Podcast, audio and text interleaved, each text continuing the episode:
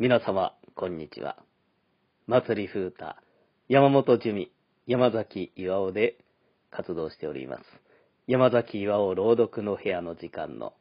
山崎岩尾です。こちらにてですね、耳なし法一の朗読を何回かに分けてお届けしておりますが、それを近々ライブで琵琶演奏とともに語りを行うこととなりました。こちらはですね、えー暗記語り、本を持たずにですね、そのイメージの世界に入り込んで表現をするという、そのような手法をとっております。日時がですね、2022年10月15日土曜日、えー3時30分より、場所がですね、東久留米の障害合宿習センターにあります。マロニエホールで行われます。13時からですね、式典がございまして、えー琵琶演奏の西村武一さんと、私山崎岩尾の語りは13時半から、そしてその後にですね、えーオペラのソリストの方、それから、えーピアノ演奏者の方など、おこちらも非常に有名な音楽家の方が出演される予定ですので、もし皆様、こちら入場無料となっておりますので、お待ちしております。もしご都合よろしければ、ぜひお出かけいただけたらと思います。語りはですね、こう、朗読と違って本を外すことから、よりその間を取りやすい、それからあと、声の大きさ、それからイメージをこう頭の中に描いて、さらにこうオーバーに表現することに違和感を、まあ覚えにくい、そんな表現となっておりますが、特にですね、この耳なし法一、盲目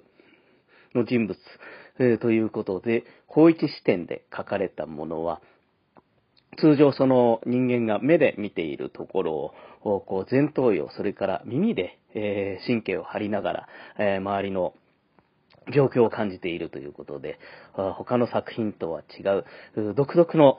表現、方法、表現の世界があるように思っておりまして、私も語りを行う上で、とても大好きな作品でございます。で、琵琶の生演奏とも非常に合う作品でございますので、えー皆様よろしければ楽しんでいただけるような公演にしたいと思っておりますので、お出かけいただけましたら幸いでございます。いつも山崎岩尾朗読の部屋の時間を支えていただき、こちらも合わせて感謝申し上げます。引き続きどうぞよろしくお願いいたします。それではまた皆様にお会いできるのを楽しみにしております。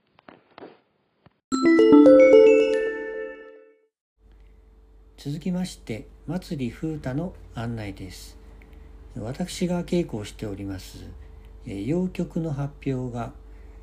2022年10月30日日曜日に開催されます関西流宝生流金剛流各流が合同で、えー行う年に一度の大会となっております私は